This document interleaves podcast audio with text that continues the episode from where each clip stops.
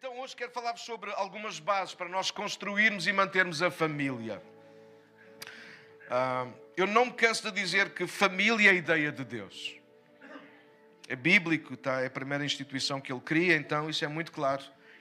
Ah, a ideia de Deus, a família, aliás, não é uma ideia qualquer, é como nós, quem conhece a Bíblia, sabe que é a primeira instituição criada e desenvolvida por Deus e é através da família que Deus vai desenvolver e cumprir os seus propósitos. É interessante pensar assim.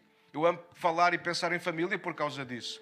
A primeira coisa que Deus faz com Adão e Eva é, aliás, antes de os criar, é plantar um jardim e colocá-los lá para lhes dar propósito para a vida. Então hoje eu quero que vocês tenham isso por base primeiro, não é? É a primeira base das bases. É perceber que família é viver para cumprir o propósito de Deus. Família é mais do que encontrar o parceiro ou a parceira certo, o mais bonito ou a mais bonita. Claro que eu sou uma exceção, porque encontrei de facto a mais bonita. Mas não estava à procura, não estava. Eu era humilde. Qualquer ranhosa me servia. E o Senhor trouxe-me esta. Não ranhosa, Agora vai começar a filmar as baboseiras que eu estou a dizer. Não, não, brincar. Então, tirando a brincadeira, este é o facto. Tomem nota disto. Família tem que ver com isso, com cumprir um propósito de Deus. Um, às vezes não sabemos logo qual é, mas há um jardim que Deus plantou para a nossa família. E se nós já sabemos qual é, então é para ele que nós devemos aglutinar, fluir, ir para lá. Às vezes o jardim é Alguém que está doente em casa, já alguém teve alguém doente em casa, mal, precisou de cuidado, do cuidado do resto da família. Então, naquele, durante aquela época, o, teu, o jardim da vossa casa foi aquela pessoa que precisou de cuidado. Já alguém na vossa família precisou de mais atenção, de mais dinheiro. Por exemplo, olha, porque está a estudar, ou o carro avariou, e de repente há um filho, há um neto, há alguém, e de repente, olha, este mês a gente vai poupar, vamos todos centralizar-nos para ali. Alguém sabe do que eu estou a falar? Então, durante aquela fase, isso foi o teu jardim. Todos confluíram para ali. Claro que podíamos ser mais abrangentes, ah, o plano de Deus para a nossa vida, certo. Então, mas como família nós precisamos ir entendendo as situações da vida em que nós estamos, mas precisamos ter o nosso coração como um só e perceber que Deus tem alguma coisa não apenas para mim, mas para nós, família. Quando nós pensamos assim, nós tiramos os olhos de nós próprios, é aí que nós vamos ir terminar daqui a pouco, tiramos os olhos do nosso umbigo e começamos a colocá-lo à nossa volta. E é tão bom quando nós aprendemos a olhar à nossa volta, todos. Porque se todos olharem à volta, todos estão a ser olhados. Quando nós começamos a olhar para o nosso umbigo, nós tiramos os olhos uns dos outros. E deixem-me dizer de caras, se há coisa que o diabo quer fazer é tirar, é que nós tiremos os olhos uns dos outros, sobretudo daqueles que nos são próximos. Então, lembra-te disso. A primeira coisa que Deus fez, e nós vamos ler já o texto de Gênesis, vamos abrindo Gênesis 2, foi precisamente isso. Deus plantou um jardim para colocar lá o homem e depois posteriormente colocou lá, uh, criou a mulher e colocou-a lá, certo? Ou seja, Deus não criou o homem e a mulher, não criou uma família para o vazio, Ele criou-os para cumprir um. Ele criou-os para cumprir um. Então há propósito de Deus para a nossa família. Vamos ler o texto assim, de uma forma, já sabem, vou, é tipo metralhadora, está bem? Sim? Bora lá. Podem segui-lo aqui atrás de mim se quiserem, for mais fácil. Gênesis 2,7 começa a dizer: Então o Senhor Deus formou o homem do pó da terra, soprou o fogo da vida em suas narinas e o homem se tornou algo ser vivo. O Senhor Deus plantou um jardim no Éden para os lados do leste e ali colocou o homem que havia criado. Até aqui está certo? Foi o que eu disse? Ok. Verso 15. Saltamos para o verso 15. O Senhor Deus colocou o homem no jardim do Éden para cultivá-lo e tomar conta dele. Verso 16. 18, perdão. O Senhor Deus disse: Não é bom que o homem esteja sozinho ou só. Farei alguém que o ajude e complete. O Senhor Deus formou então da terra todos os animais selvagens e todas as aves do céu, trouxe-os ao homem para, para ver como os chamaria. O homem escolheu um nome para cada um deles. 20. Deu nome a todos os animais domésticos e a todas as aves do céu e a todos os animais selvagens. Coitado do homem, meu pai. O homem, porém, vocês entendem porque nós somos assim, não é? O homem, por. Coitado do homem, o homem sozinho fez isto tudo. Vamos salvar palmas para os homens. Chega, chega, porque nós somos muito humildes.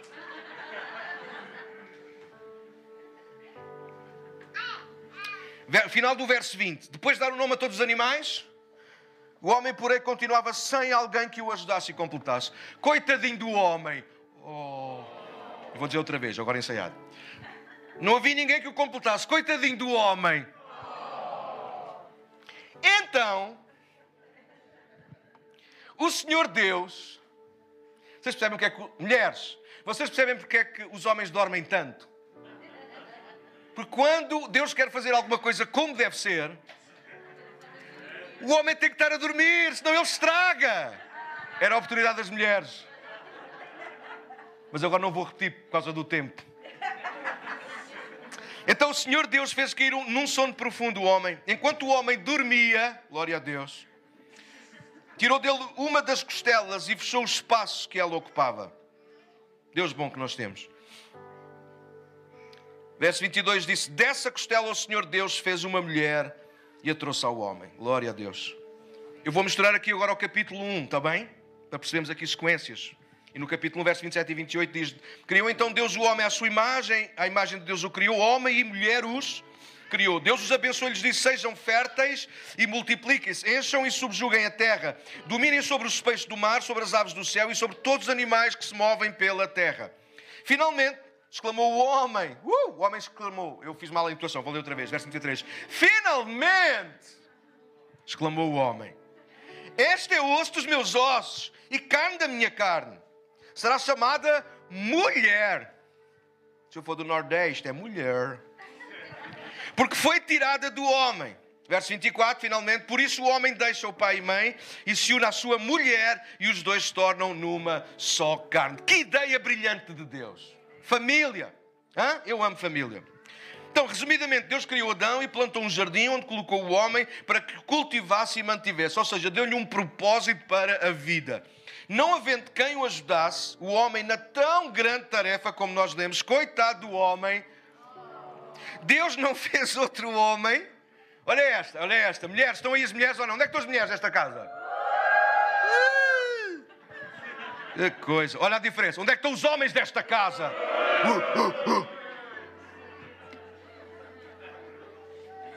É porque eu em casa é. E aqui posso.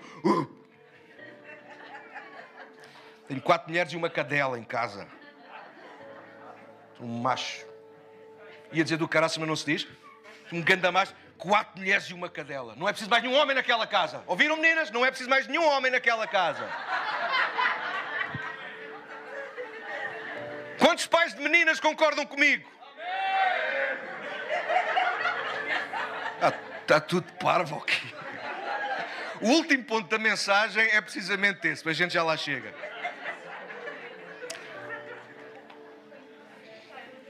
Deixa passar à frente. Eu acredito que família é então lugar para descobrir e desenvolver a vontade de Deus. Ok? É no família que nós podemos descobrir. Nós podemos descobrir a vontade de Deus em vários lugares, na igreja, na tribo,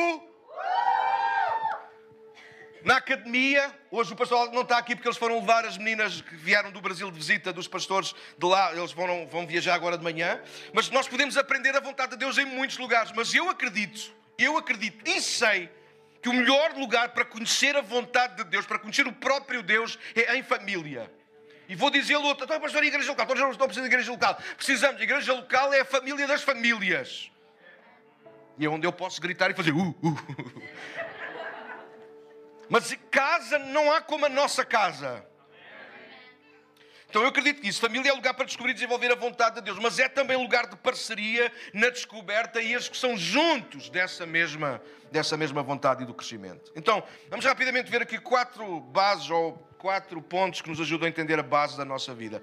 Nós vamos basear-nos nos versos 18 do capítulo 2 que diz que não é bom que o homem esteja só, então far-lhe uma adjuntor ou alguém que o complete. E depois nós vamos ver outros, as duas outras duas bases. No verso 24, deixará o homem o seu pai e a sua mãe e se unirá à sua mulher. Está bem? Então, a primeira base, a base da vida partilhada, tem como uh, uh, contexto para nós a primeira parte do verso 18 que diz: Não é bom. Diz comigo: Não é bom que o homem ou mulher esteja só. Este é um princípio bíblico. É a primeira vez, depois de muitas vezes, quando lemos a Bíblia, sei que muitos de vocês já ouviram pregar sobre isso e, e, e o pregador já chamar a atenção disso. Então, mais uma vez, eu nesta casa já o fiz e vou fazê-lo mais uma vez, porque é demasiado importante para nós passarmos em branco. Gênesis 1 é uma série de vezes onde nós lermos, ouvirmos Deus a dizer é bom, e viu Deus que era bom, e viu Deus que era bom, e viu Deus que era bom. Mas quando olhou para o homem, atarefado, coitado, com tanto trabalho, Deus disse: Isso não é bom.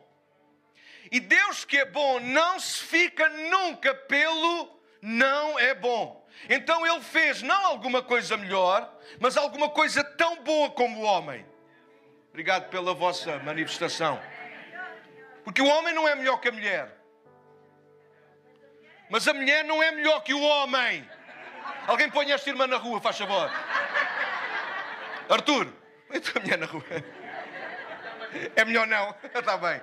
Outro homem que faça isso, eu percebi. Os dois estão em pé de igualdade no, no valor.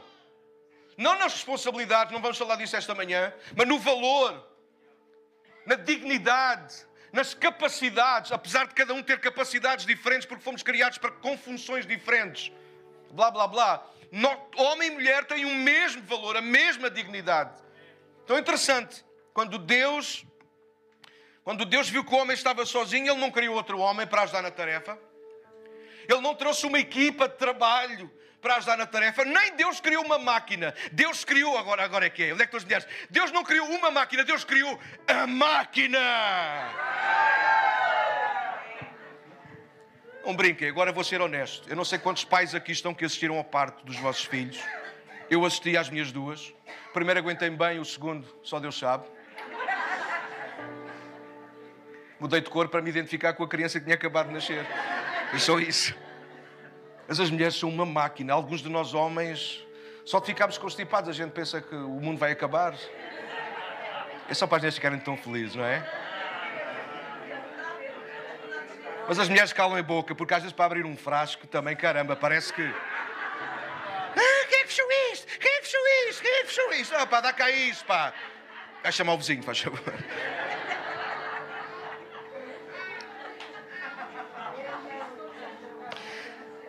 Como Deus é bom, não se ficou pelo. Como Deus é bom, vocês até me fazem perder. Quer dizer, eu, né? Não se ficou pelo não é bom. Então colocou Adão a dormir, como nós lemos profundamente, e da sua costela formou a mulher, à qual Adão chamou Eva, e então declarou Deus. Quando os viu juntos, Deus disse: Isto é. Isto é bom. Costuma-se dizer que pessoas precisam de pessoas. E está certo. Mas permitam-me ir mais a fundo, pelo menos as minhas crenças e convicções, e dizer que pessoas precisam de uma família. Sinceramente, hoje tenho propriedade e moral para dizer que, de facto, a minha vida, não sendo fácil nem perfeita, como não é de ninguém, é cheia de satisfação e segurança, porque não estou sozinho em nada. Uma bênção. Louvo e agradeço a Deus todos os dias pela minha família, porque provavelmente sozinho eu iria muito mais longe, mas com a minha família tenho chegado. Aliás, iria mais depressa, mas com a minha família tenho chegado muito mais longe, e através da minha descendência eu irei ainda mais longe. Então, sem constranger nem fazer pressão, por favor, entendam-me o que é que eu biblicamente dizer, quero dizer com o que vou dizer. Estar só tem que ser temporário e não definitivo. Porquê? Porque acharmos que estar só é melhor, isso não é bom. Deixa eu fazer um parênteses. Paulo, Paulo era um homem que não era casado. E não casar por opção tem que ser uma chamada, tem que ser vocação. A gente tem que entender. Não casar por causa dos maus exemplos que nós tivemos, por causa de algumas mágoas ou situações mal resolvidas na nossa alma. Isso não é bom. Porque não sou eu que o digo. É Deus que diz: não é bom que o homem ou mulher estejam só. É importante termos uma família, constituirmos uma família, abraçarmos a nossa família. Esta é a base da vida partilhada. Não é bom estarmos só. Nós precisamos mais do que partilhar coisas, nós precisamos de ter com quem partilhar a vida.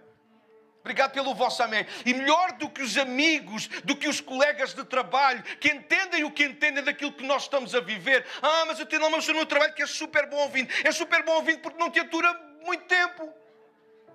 Não é ele que dorme contigo, não é ele que te ouve a ressonar que nem um cover de motosserra. Espertinha.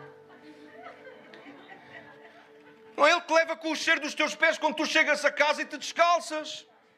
Não é ele que atura o teu mau humor. Não é ele que te atura, te atura quando estás mal disposto porque comeste demasiado à noite e depois passa a noite sentado na cama aflito do estômago e não deixa dormir ninguém, coitadinho, parece que vai morrer. É fácil encontrar fora do nosso ambiente familiar gente que parece que gosta mais do que nós. Mas eu quero dizer uma coisa nesta manhã: isto não é verdade. Isso não é verdade. Ninguém nos ama mais do que a nossa própria família. Às vezes precisamos ser educados, às vezes precisamos ser ajudados, encaminhados, corrigidos, enfim. Mas o lugar onde, onde se pode encontrar verdadeiro amor é na família. Mas há famílias em que está tudo desconjuntado porque alguma coisa falhou, é verdade. Mas cuidado. Vocês podem lutar contra o que eu digo, na boa, mas não lutem nunca contra o que Deus diz. E Deus diz estar só. Vocês podem não concordar, mas por favor não digam isso a mim. No final da mensagem não venham ter comigo e dizer, pastor, o pastor está errado. Ao dizerem isso a mim, vocês estão a dizer que Deus se enganou. Ao declarar que não é bom que o homem esteja só. Aliás, passando rapidamente a Eclesiastes 4, é um texto famoso nesta área que diz melhor é serem dois do que um porque os dois protegem-se, os dois aquecem-se. Se alguém, se um cair, o outro levanta o outro. E depois, nesta versão que eu gosto, ele diz: e se forem mais do que dois, ainda melhor. E depois dá o exemplo da corda, trançada com muitos fios muito frágeis, mas que todos juntos é muito mais difícil dela quebrar. Então partilha a vida. Há uma exceção que eu encontrei na Bíblia. Toma nota, quem gosta de escrever. Provérbios 25, 24. Há uma exceção para ficar só que é quando é para prevenir situações embaraçosas no futuro. Às vezes é melhor ficar sozinho, sim, pelo menos nem que seja por um tempo, do que estar a dar o nó só à pressa. Escuta isto que eu vou dizer, que é muito importante. Olha o texto de Provérbios 25, 24. Diz: É melhor viver sozinho no canto de um sótão que morar com uma esposa briguenta numa bela casa. É a Bíblia que diz. Claro que nós precisamos ler a Bíblia como ela é. Ela não está a falar contra a mulher briguenta, ela está a falar contra um casamento ou um possível casamento em que nós percebemos que tem o potencial de ser mais conflituoso do que bênção. Nenhum casamento, nenhuma família é perfeita. Não há. Há discussões. Eu e a Catarina chateamos. Muitas vezes. Mas ela comigo. É, porque sou eu que me porto muito mais mal. Era isso que eu queria dizer. Nós discutimos imenso, tirem da vossa cabeça. Ah, já vai ter um casamento como aqueles. Esquece isso, tu tens o teu casamento. Tu tens a tua. Ah, e aqueles filhos, que coisa jóia, que coisa jóia. Sabem lá, minhas filhas estão aqui sossegadas e levantam as mãos e baixam porque estão sob efeitos de droga.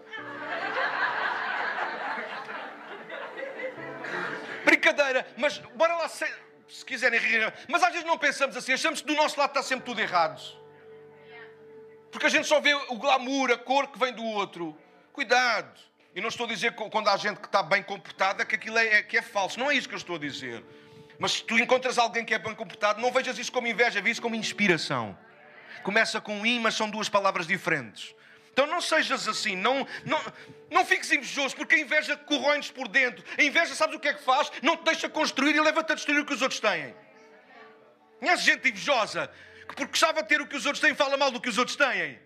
É um segredo, tem nada a ver com família. Quando ouvis alguém a falar mal daquilo que os outros têm ou são, é porque no fundo, no fundo, no fundo, no fundo, no fundo, eles queriam ter igual. Aí agora ficou tudo calado, é só invejosos aqui. Ah, Senhor, protege-nos. O texto diz esposa, mas poderia muito bem dizer esposa ou filha ou outra coisa qualquer. Aplica-se a todos. O princípio a tirar é que antes de nós darmos o nome, malta que não é casada, onde é que eles são? E que querem casar, é claro, façam barulho. Ai, uns desesperados, Senhor. Atenda a oração dos teus servos. O princípio a tirar é que antes, houve convites, eu vi que isto é muito sério, é sério. O princípio a tirar é que antes de dar o nó, mesmo antes de namorar, conhece bem. Ou, ou o melhor possível a pessoa, a família da pessoa, as pessoas que ela costuma ter por perto, os hábitos da pessoa, os jeitos, as ações e as reações. Escrutina bem antes de dar o nó ou de fazer alguma coisa. A gente tem que seguir o coração, pois, por isso é que depois anda aí alguns com o coração todo partido e com o nariz todo partido e e a que estragar a vida aos outros. Escrutinem bem, conheçam o melhor possível. Não se mandem de cabeça, não se mandem à toa. Beleza exterior não é tudo, salvo exceção, amor.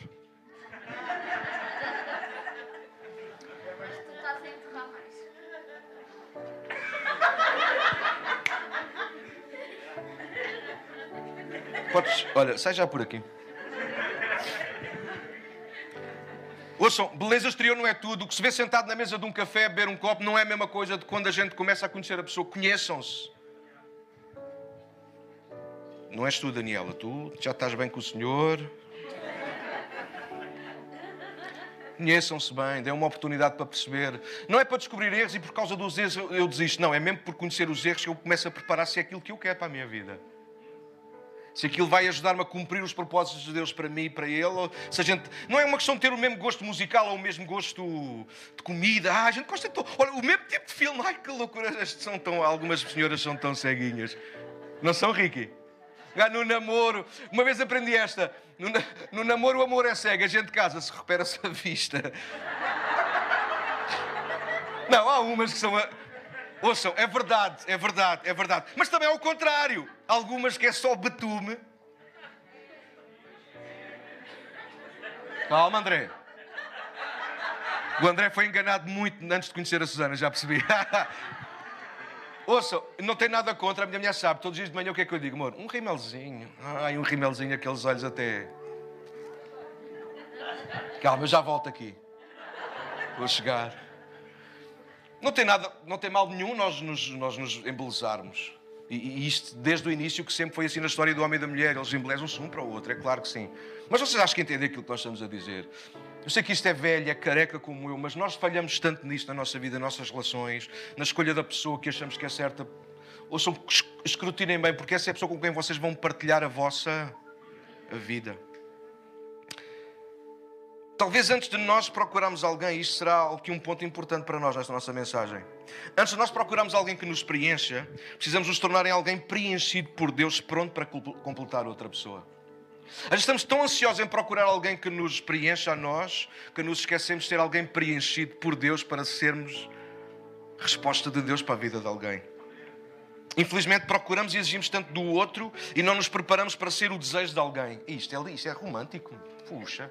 Vocês deviam estar a tomar nota, meu. E malta casada, às vezes estamos tanto à espera que ela nos surpreenda, que ele nos surpreenda e se calhar podia partir de ti a iniciativa. Pode ser? Ah, não, Daniel não, Daniel ainda não tem. Ele não negou malta.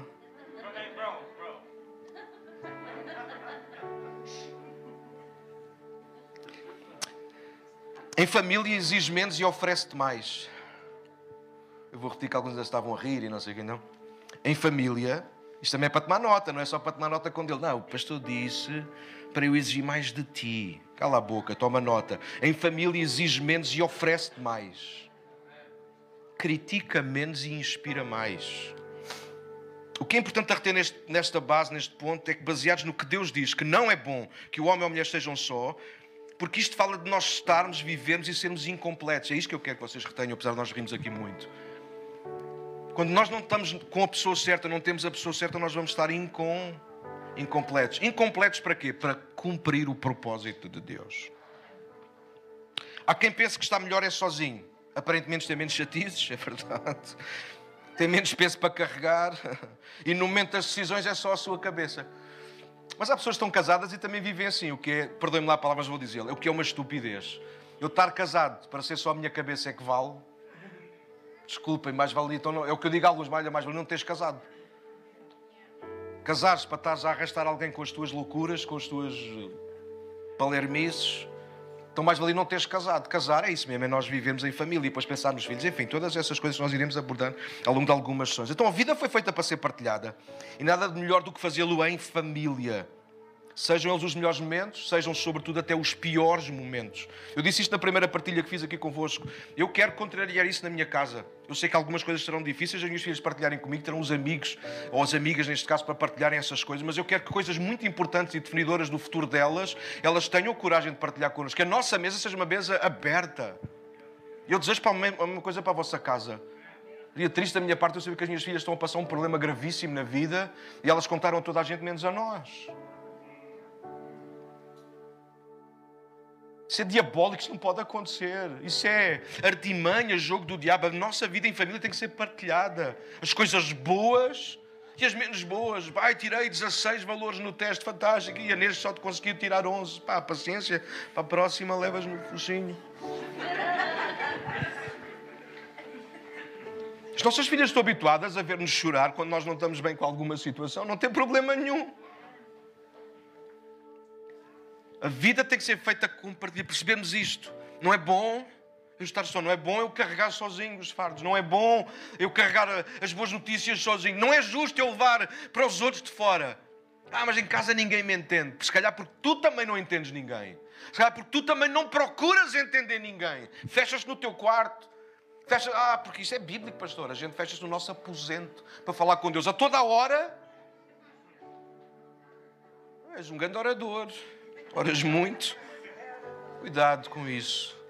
Se já vives numa família, ser mais grato, humilde e sensível para não a perderes.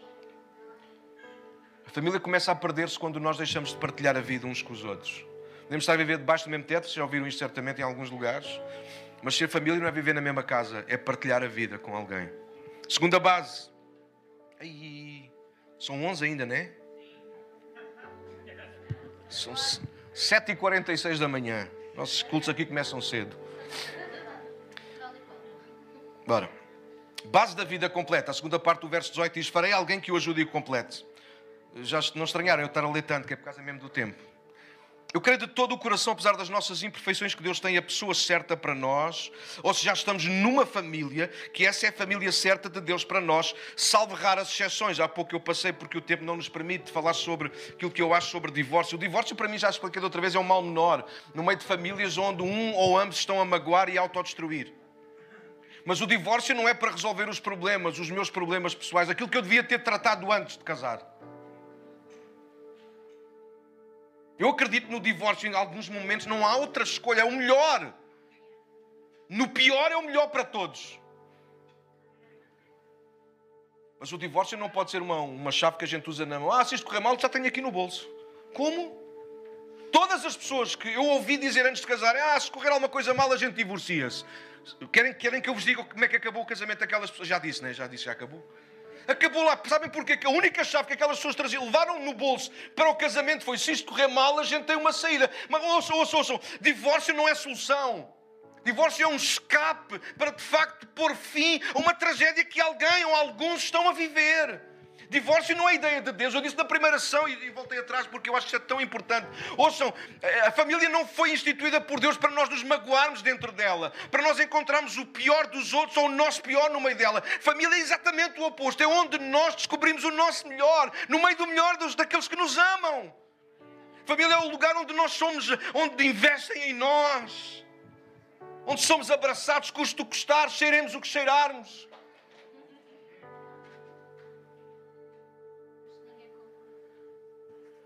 Porque eles não são gente boa, Sofia. Por isso é que eles não concordaram.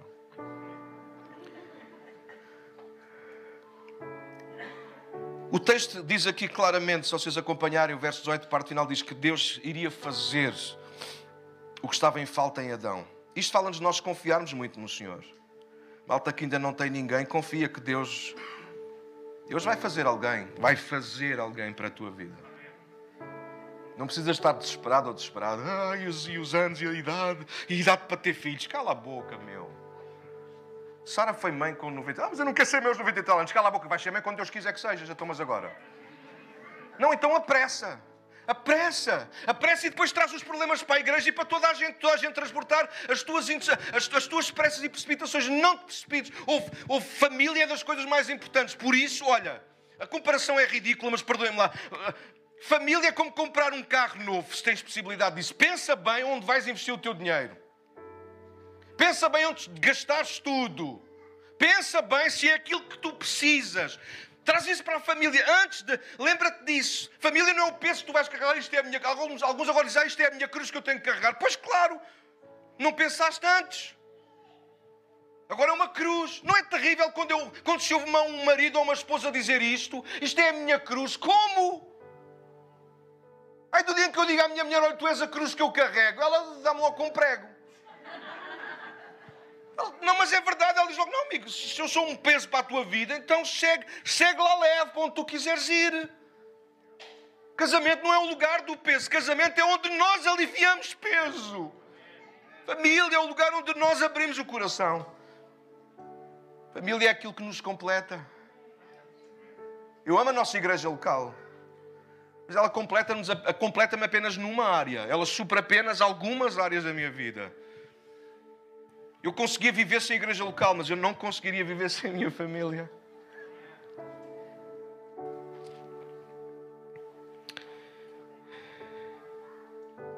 Sei lá já onde é que vou. O que eu disse nem estava aqui. Deixa. Família, nós percebemos isto, é o lugar onde nós partilhamos a vida e onde nós nos complementamos.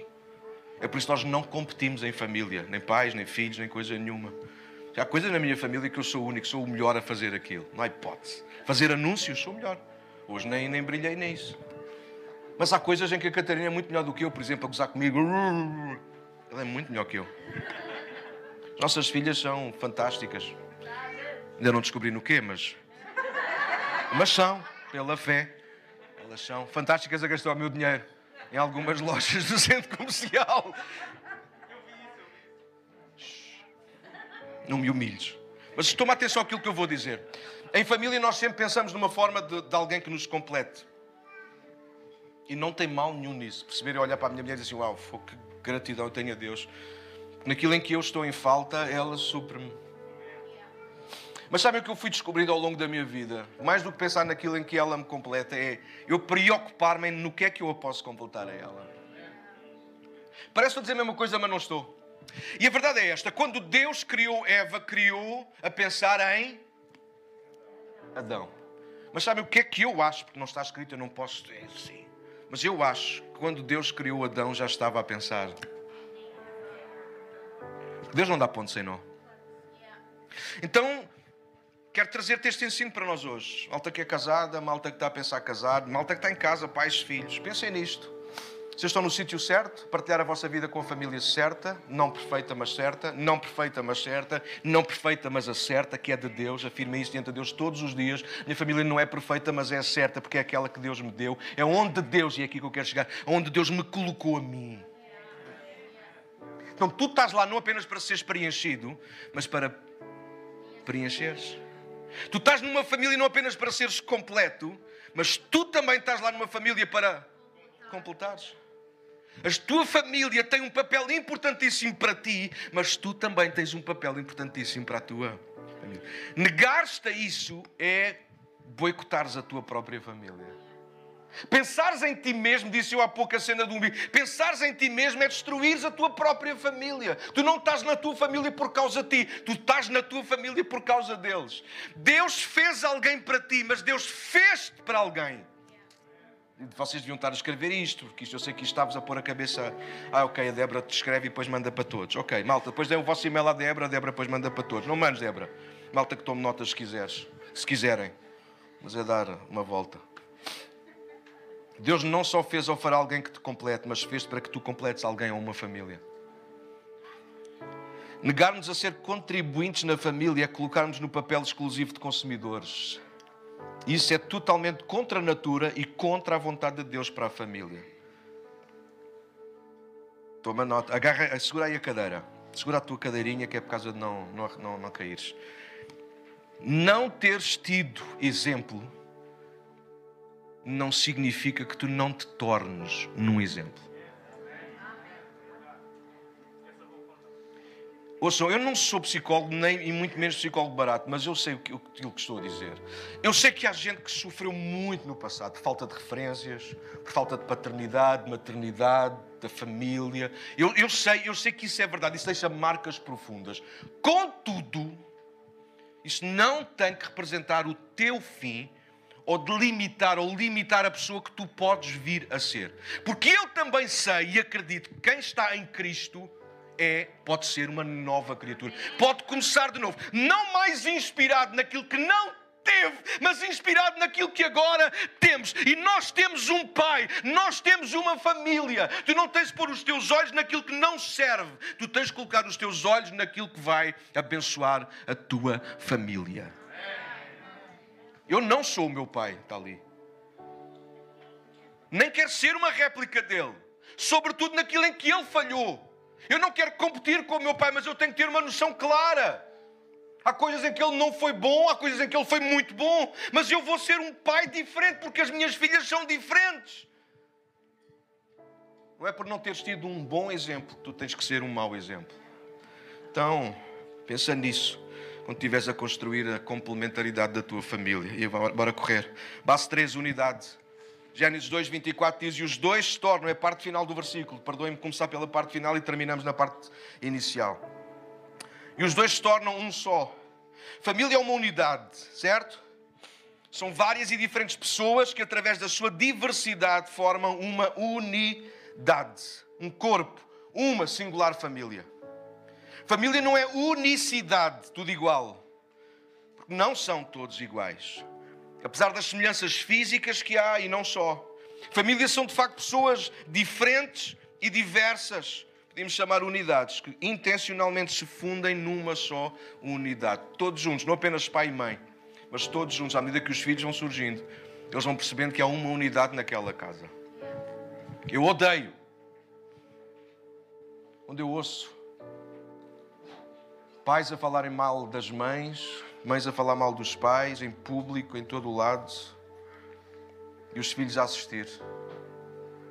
Já não deveria ser feito nem sequer no privado, quanto mais à frente dos filhos. Odeio ver gente que tenta competir pela atenção dos filhos pela forma negativa. Amo ver pais, passarinhos, sempre a dar bicadas um no outro, beijinhos e coisas. E os filhos, quando eu ouço os filhos a dizer, ai que nojo, estamos a acertar no ponto certo. Ai, parem lá com isso, cala a boca, prende com quem sabe, não precisas de ver. Não. Alguns ficam agora com uma ideia errada, não. Não. Eu e a minha mulher também, a gente só se encontra uma vez por ano, cada um dorme num quarto separado todo o ano. E na altura da primavera, se, as andorinhas, se vimos três andorinhas nesse dia, é porque é um sinal. Estão a ver o meu galo, né? o dia inteiro a tentar ver andorinhas. Não estejas a rir, Paulo, tu também não deves andar melhor que eu. Olha o Ricky de barriga cheia.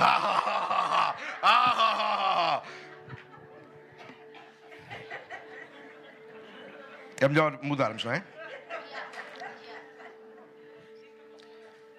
Voltando ao texto, precisamos de focar na ideia de Deus e do homem e da mulher através do casamento, do ato sexual, de tudo o que os envolve, a cada dia se tornarem num só, sem nenhum desaparecer ou ser engolido pelo outro, nem terem que competir ou disputar por um lugar. Toda a gente sabe que um relógio antigo, é mecânico, ele é composto de várias peças e são as várias peças a trabalharem uníssono no seu próprio lugar que fazem com que o relógio funcione. Podemos dar o exemplo de um carro que é composto de diversas peças, um motor, por exemplo, mas todos é um motor mas o motor não é o motor todo, é o motor todo, todo escangalhado, tem uma série de peças, verdade, Bruno?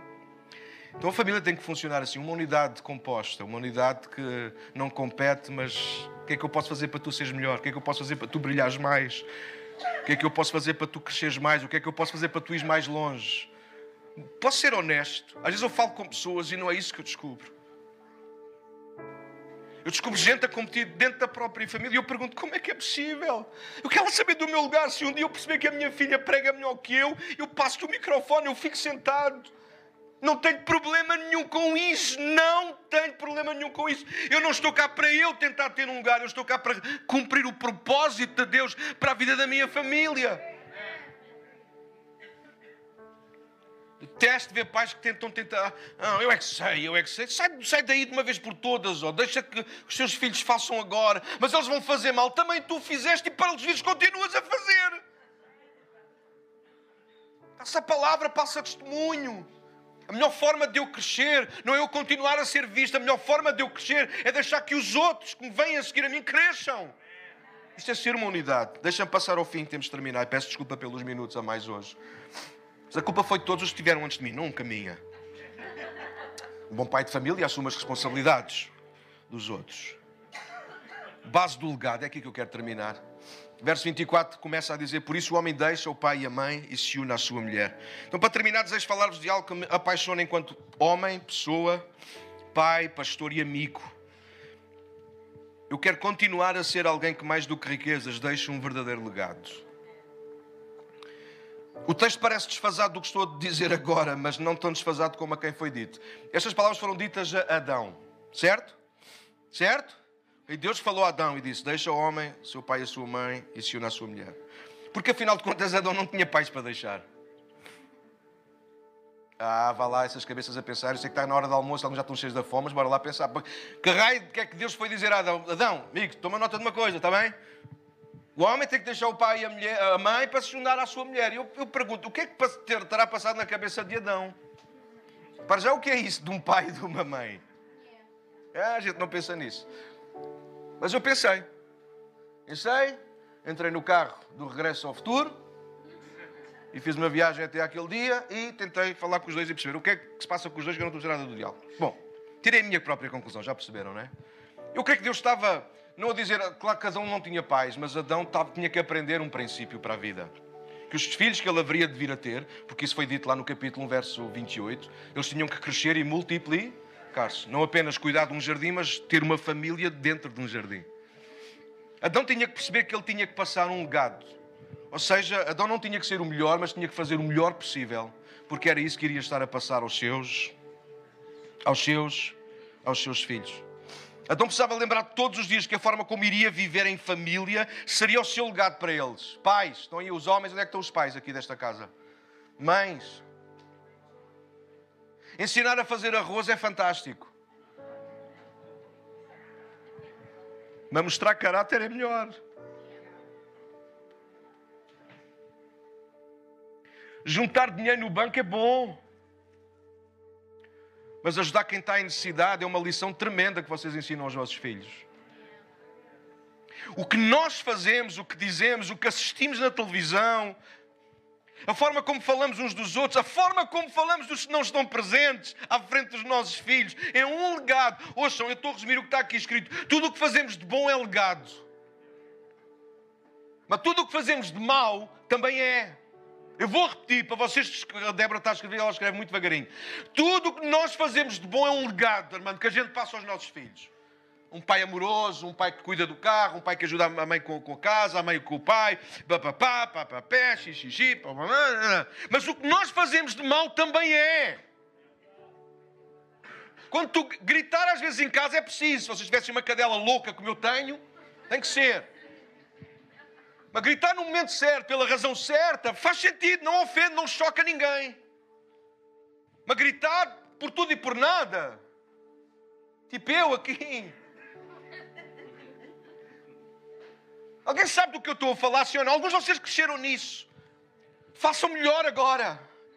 Vocês têm a obrigação de fazer melhor agora pelos vossos filhos. Por aquela, mas Daniel, eu nem sequer tenho uma família. Faz isso pelos teus pais. Há pais que não sabem nunca receberam um legado de trás. Mas hoje há filhos inspirados por Deus que podem mudar a vida dos pais. Eu acredito nisso. É assim que termina o Antigo Testamento.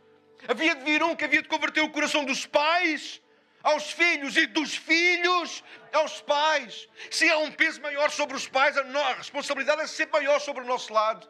Mas há filhos aqui que não têm aqui os pais. Isso não significa que tu encolhas os teus, os teus ombros ou, ou feches, cruzes os braços e não há nada que tu possas fazer. Não, há sim. Se tu estás a receber a revelação de Deus para ti hoje, então tu tens a obrigação, a responsabilidade de cuidar, de honrar, de fazeres o melhor que vier ao teu alcance pelos teus pais, para os ganhares para Cristo. Mas pais, por favor, deem o vosso melhor pelos vossos filhos.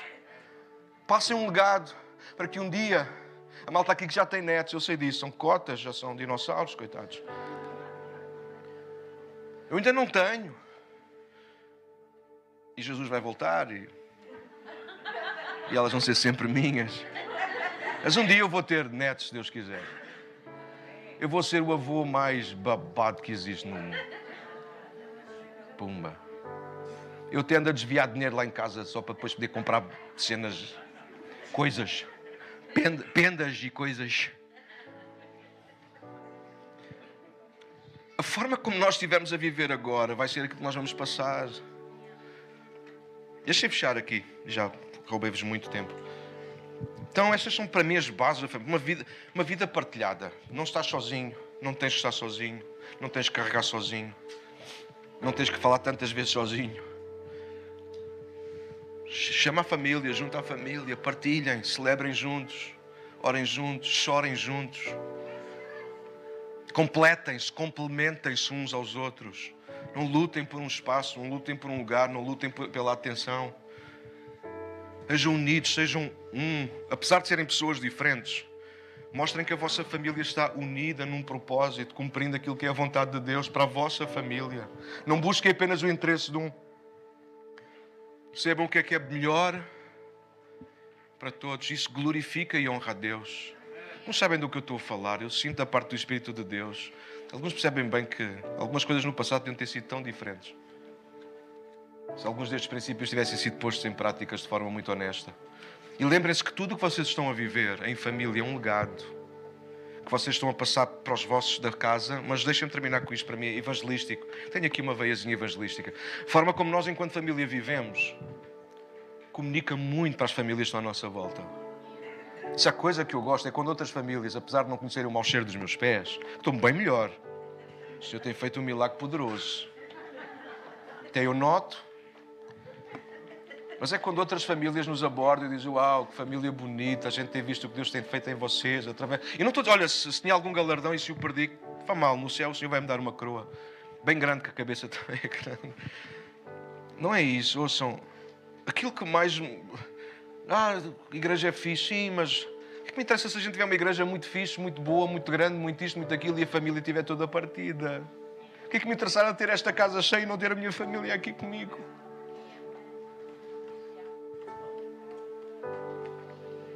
Que é que me interessa dar atenção a toda a gente que me liga, que me manda mensagens e eu não consigo ter cinco minutos? O que é que me interessa ir ao Starbucks com toda a gente? E ela até se passa cada vez que eu ponho. A culpa foi tua, Samuel. Sim, tu, Samuel. Se eu, não tenho, se eu tenho tempo para ir ao Starbucks com todos os meus amigos e pessoas que precisam de um conselho, eu não tenho tempo para me sentar no Starbucks com as minhas filhas a beber um. Como é que chama aquilo? Não interessa. Ela pede por mim e eu pago. Eu não tenho tempo para ouvir a minha esposa, mas depois vou ouvir e tratar dos casamentos dos outros. Desculpem mais uma vez a minha agressividade, mas que estupidez. Não é assim que a gente às vezes vai vivendo, sem bases nenhumas, mas a querer pôr bases aos outros. Que eu nesta manhã agarro estas bases para a tua vida, para a tua família vida partilhada, vida complementada, unidade e legado. Então toma mais atenção àquilo que fazes, àquilo que dizes, àquilo que vives, porque isso é legado, isso é plantação na vida dos teus filhos, da tua esposa, do teu marido e daqueles que estão à tua volta. Fica lá de pé comigo para a gente terminar. Vocês querem ir embora? Os que, dizem, os que disseram que queriam ir podem ir, os que disseram que queriam ficar podem ficar. Eu deixo-vos a chave e depois vocês isto quando quiserem ir embora. Nós de seguida nós vamos, vamos só orar, pode ser, malta? Oi? Vamos orar? Antes de orarmos, só preparados, a seguir nós vamos juntos levantar as nossas ofertas. Então, seja generoso. Não sejas forreta. A Bíblia diz que nós, cada um deve contribuir de acordo com a sua prosperidade. Não é com a sua, de acordo com a sua vontade. A oferta tem que ser generoso e sacrificial. Se não te dói quando dás, é porque aquilo que estás a dar não é aquilo que vem do coração de Deus. Então, seja generoso. Eu louvo a Deus por cada contribuinte desta casa. Nós temos tido mais do que suficiente. Louvado seja Deus. Tem chegado para nós, subjado até para abençoar outros que estão em falta e com necessidade. Mas não podemos, não é por termos muito que podemos começar a dar pouco. É por termos muito que precisamos de continuar a dar mais para podermos abençoar ainda mais. Então, nesta manhã, quando fores preparar para dar a tua oferta, e não des a desculpa das luzes apagadas, está bem? Podes fazer por MBWay, podes fazer por transferência, podes fazer por aquilo que quiseres. Se a tua oferta, a tua moeda, a tua nota for o melhor que tu podes esta manhã, então tu estás a dar tudo e Deus vai te honrar. Amém? Inclina a tua cabeça. Quantos aqui amam família? Diz alguma coisa? Quantos foram abençoados esta manhã pela palavra e por este culto fantástico? Quantos sabem que precisam de pôr estas bases na vossa vida e família? Então toma nota delas. Se tiveres dúvidas, depois assista a mensagem no Facebook ou no YouTube. Ou pede-me que eu mande as notas e com prazer para tu poderes colocar isto na tua família. Pai, nós te agradecemos esta manhã por cada família, por cada casa, por cada pessoa que está aqui. Oramos para que tu possas continuar a abençoar-nos, ajudar-nos, a fortalecer as famílias que já existem, também a direcionar e a cuidar daqueles que estão a orar por, para ter uma família. Alguns já passaram por grandes desafios na vida. Eu oro para que os ajudes, para que os cures. Eu oro por aqueles que será a primeira vez que se vão relacionar com alguém. Eu oro para que lhes dê este discernimento. E não se deixem embarcar por qualquer coisa, mas que encontrem alguém que tenha no coração o mesmo propósito de te honrar. Eu oro para que tragas saúde a cada família que está aqui nesta manhã. Se há guerras entre marido e esposa, Senhor, nesta manhã estabelece paz em nome de Jesus. Se há guerra entre irmãos, Deus estabelece paz. Se há guerra entre pais e filhos, estabelece paz. Nós abençoamos as famílias nesta manhã, agradecemos pelo testemunho que ouvimos. Tu és o Deus que cuida, que provê na família para a família. Então, nesta manhã, Senhor, supra as nossas necessidades também quando nós vamos contribuir para esta grande família, a tua igreja aqui. Abençoa cada um que esteve connosco, online aqui nesta casa, Senhor, que a tua graça esteja sobre todos, Pai. Nós oramos no nome e para a glória de Jesus. Quantos podem dizer amém? Bora aí, aplauda a Deus.